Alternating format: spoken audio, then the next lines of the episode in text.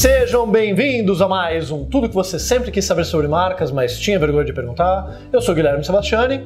E eu estou com vergonha de perguntar, mas o meu nome é Rodrigo Sayane. Ah, muito bom, muito bom, muito bom. Não, foi piada infame também, não foi? Foi, foi, foi, foi. Mas tudo bem. Alexandre, edita aí, corta, bota uns vídeos, faz aquelas cenas em preto e branco. Estamos aqui com a segunda série de, dos nossos quatro vídeos que a gente vai gravar hoje com o Rodrigo Sayane. E essa pergunta é da Andréa Luz, de Cananéia, São Paulo.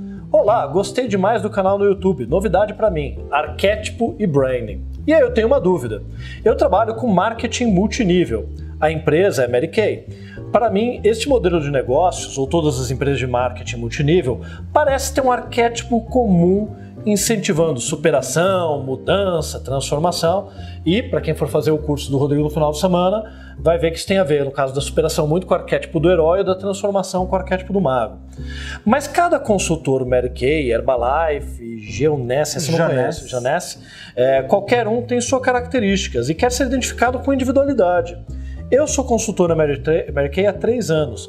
Faço o curso da Camila Porto do Facebook Essential. Criei uma página, ela faz o jabá aqui, né? Arroba MKT toda bela. MK toda bela. Mary Kay toda bela. Perfeito. É, mas minha dificuldade é justamente encontrar essa individualidade dentro de um modelo pronto, com uma identidade forte como a Mary Kay. Qual caminho tomar? Existem meios de se diferenciar nesse mercado? Qual a melhor estratégia? Lembrando que cada vez mais empresas estão aderindo ao modelo de marketing multinível. A última que está bombando é Contém um Grama, conhecida por sua forte franquia é, e entra no final esse mês no, no mercado marketing multinível com a contém um grama médico. Então acho que aqui tem duas questões, né? Uhum. Uma questão do arquétipo, como é que fica o arquétipo individual, porque de alguma forma ela representa ali a Mary Kay, ela representa uma outra marca. Essa marca trabalha um determinado arquétipo com o seu público, ela falou que geralmente é o mesmo dos outros, mas há também a questão da imagem pessoal dela, porque ela até compete com outras consultoras. Então Sim. entra até ali algo de brain pessoal que não é a nossa especialidade, André, mas a gente vai poder tentar conectar isso com o ah. arquétipo para você. O que, que, você acha? Um problemão aqui, né? É um problemão. Na verdade, assim, é, é fato que todas as marketing multinível trabalham esse arquétipo da, do herói, ou enfim, do mago, como você exemplificou. Mas é mais o herói, né? Talvez, né, da superação. superação e você também pode, tem muita consegue. coisa da independência financeira, de você ser o seu próprio herói, né? De é, você conseguir é empreender também, você ter o seu próprio negócio Acreditar sem correr todos os potencial. riscos. Assim. Eu acho que é, é, eu acho que é essa a grande promessa que o marketing multinível traz para as pessoas.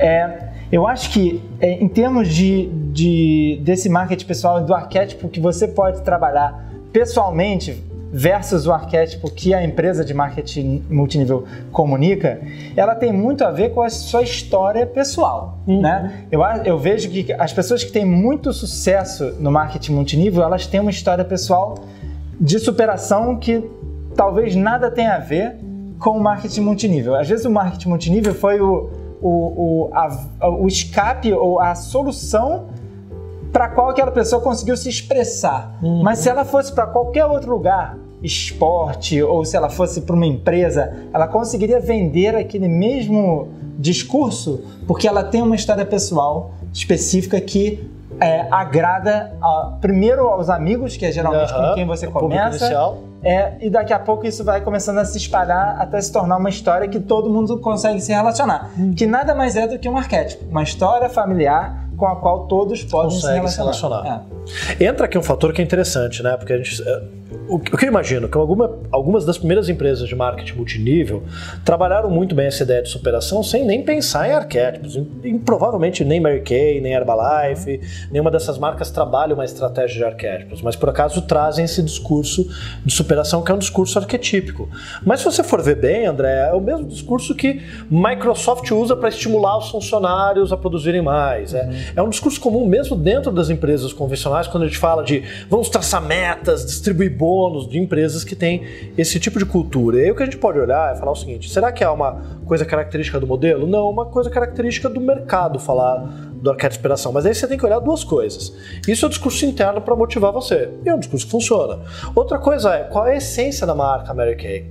Não é uma marca que eu estou muito familiarizado, mas eu quando a gente não. fala de cosméticos, e aí eu não vou entrar em conteúdo grama também, mas poxa, a gente poderia falar do arquétipo do universo cosmético, você poderia trabalhar isso, independente da marca que você representa, com o teu público, no sentido de transformação, de revelar a verdadeira de beleza confiança. oculta, e isso é o mago da relação de confiança, de alguém que vai te ajudar a é, fazer é, as escolhas certas e tá ali do teu lado para te ajudar, é o prestativo, até no sentido de superação, de você atingir o seu máximo potencial da sua beleza, para você ser também uma, uma profissional do sucesso no mercado, aí a superação, ou da de explorar toda a sua beleza sensual, poder... romântica, do poder de sedução que é o arquétipo do amante. Né? É. Se transformar também, acho que talvez até no, no arquétipo do criador, o, o, a maquiagem traz essa possibilidade, você ser uma pessoa diferente todo dia também. Sim. Né? Que talvez seja um pouco mago, mas também tem um é, pouco de criador, né? É, ou você pode até pegar, por exemplo, uma marca que eu acho bem interessante, é, como a, a Quem Disse Berenice.